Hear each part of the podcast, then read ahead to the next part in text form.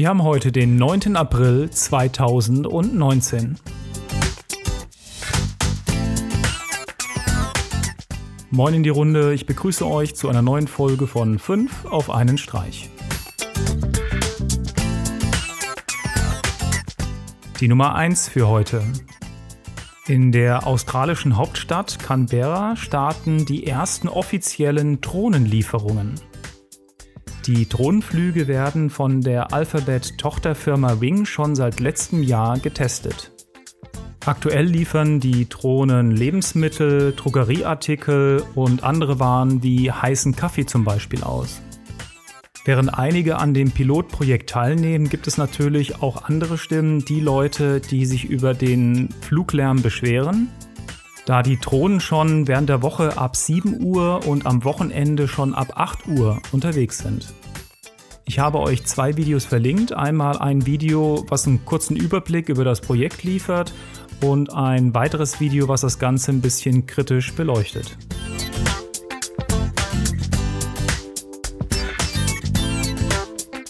Die Nummer 2 für heute.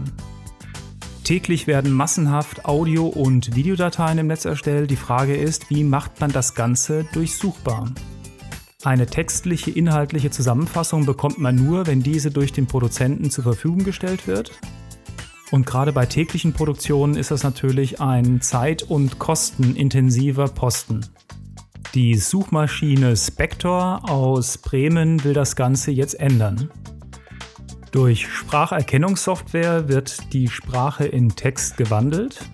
Es wird ein Index aufgebaut, der von euch komplett durchsuchbar ist und bietet euch die Möglichkeit, direkt an die Stelle zu springen, an dem das Suchwort aufgetaucht ist.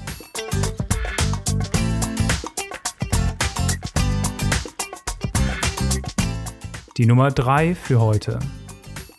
Die Einführung des Funkstandards 5G ist ja in aller Munde. Die EU möchte schon sehen, dass der 5G-Standard flächendeckend angeboten wird, was ihn in der Zukunft für bestimmte Firmenzweige interessanter macht. Aber das Problem, was man momentan immer noch hat, ist, dass man nicht weiß, was die Strahlenbelastung wirklich für uns alle bedeutet. Die belgische Umweltministerin sagt jetzt Nein zu 5G Sie sieht es einfach nicht ein, dass die Bewohner von Brüssel für ein Pilotprojekt als Versuchskaninchen herangezogen werden. In Belgien sind die erlaubten Grenzwerte auch generell noch niedriger als in Deutschland. Deswegen wird sich zeigen, wie sich entsprechende Pilotprojekte in Deutschland etablieren können. Aber es ist schon komisch, dass ein Standard eingeführt wird, ohne dass vorher genau untersucht wird, welche gesundheitlichen Folgen das Ganze auf uns Menschen hat.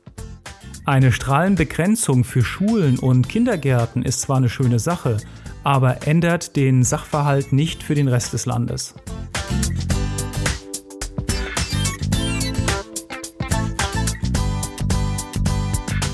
Die Nummer 4 für heute. Am 26. April startet Avengers Endgame und damit endet eine Ära von elf Jahren bei Marvel. Insgesamt haben sie 22 Filme produziert, die auf diesen Punkt hingearbeitet haben. Und jetzt stellt sich natürlich die Frage, wie es im Marvel-Universum nach dem Film weitergeht. Ich habe euch einen Artikel verlinkt von IO9. In dem Artikel wird auf einige Aussagen von Kevin Feige eingegangen, dem Präsidenten von Marvel Studios.